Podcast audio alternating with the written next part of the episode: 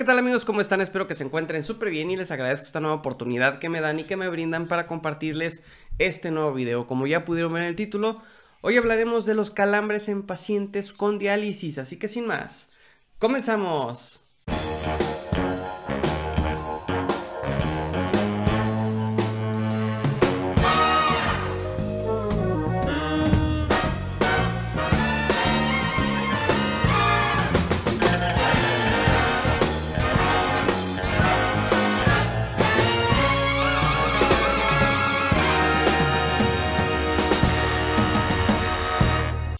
Los calambres musculares o contracciones musculares involuntarias asociadas con dolor intenso es una afectación importante de los pacientes que se encuentran en diálisis. Los calambres musculares se producen principalmente en las piernas, en la zona de los empeines del pie y en las zonas de los gemelos, pero también, se pueden implicar o pueden aparecer en el brazo y en la mano. Se estima que entre el 33% y el 86% de los pacientes que reciben diálisis han experimentado los calambres. Los calambres musculares comienzan con espasmos musculares y pueden llegar a ser muy dolorosos. Simplificando, para entender mejor, los calambres o espasmos son una expresión del músculo ante alteración de concentración de sustancias y disminución de la hidratación que influye en el mecanismo de la contracción muscular. En la población en general, la aparición de calambres es frecuente con ejercicio físico que es intenso y lo vemos en diferentes pruebas deportivas de alto nivel como es el fútbol o en el atletismo provocado por alteraciones relacionadas con el exceso de sudoración y la deshidratación y por la alteración de sustancias como el sodio, el potasio y el calcio. Y estos son los factores que contribuyen con la aparición de calambres en pacientes con diálisis. Número 1. Disminución en el volumen del fluido corporal. En pacientes con poca ingesta de líquidos y tratamiento de diuréticos para orinar pueden desarrollar la deshidratación y esto, esto desencadena los calambres. Número 2. Presión arterial baja, hipotensión. La tensión baja debido al tratamiento en prediálisis o por la propia extracción de líquido en la diálisis. Número 3. Cambio en el balance electrolítico. Bajos niveles de sodio o de calcio relacionados con el tratamiento para la enfermedad renal crónica o por el exceso del tratamiento de la diálisis. Número 4. Magnesio bajo en sangre. En pacientes normalmente desnutridos o con tratamientos que disminuyen el magnesio. Número 5. Deficiencia en la carnitina.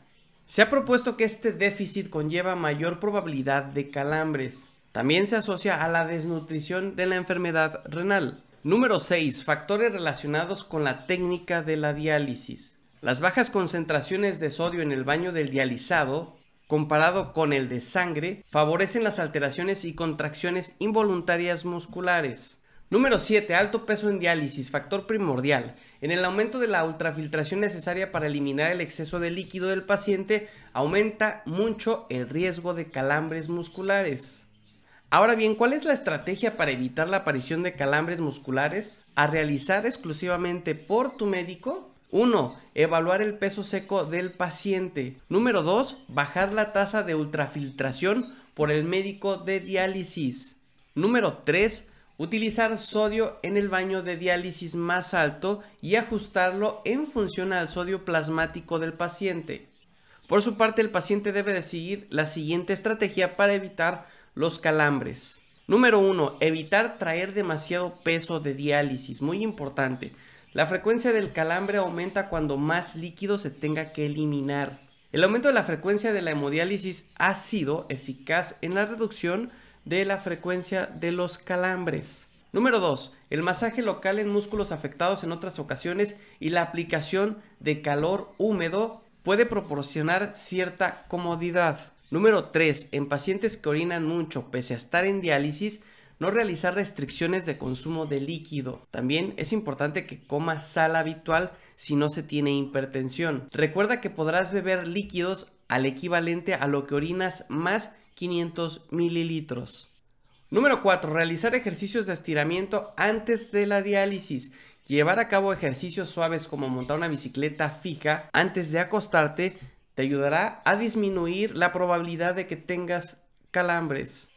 Es importante mencionar que también existen tratamientos farmacológicos para evitar los calambres y estos fármacos son los siguientes. Número 1. La carnitina, ampolletas bebibles tras la diálisis. Se ha observado mejoría en algunos pacientes. Número 2. Quinina. La quinina reduce los calambres de las piernas por la disminución de la excitabilidad de los estímulos nerviosos, lo que aumenta el periodo refractario muscular y posteriormente previene las contracciones musculares prolongadas. Se administra una o dos horas antes de iniciar la hemodiálisis. Número 3. Vitamina E. Puede ser una terapia alternativa para el manejo de los calambres.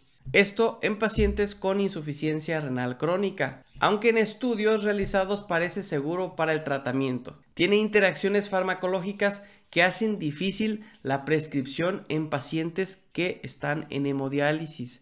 Como conclusión, el tratamiento fundamental será el ajuste adecuado del peso y ajuste de la técnica por el médico de diálisis, acompañado con una educación del paciente que evite que éste llegue a la diálisis con mucho peso. Recuerda, a mayor líquido que retirar, mayor será la probabilidad y frecuencia de los calambres.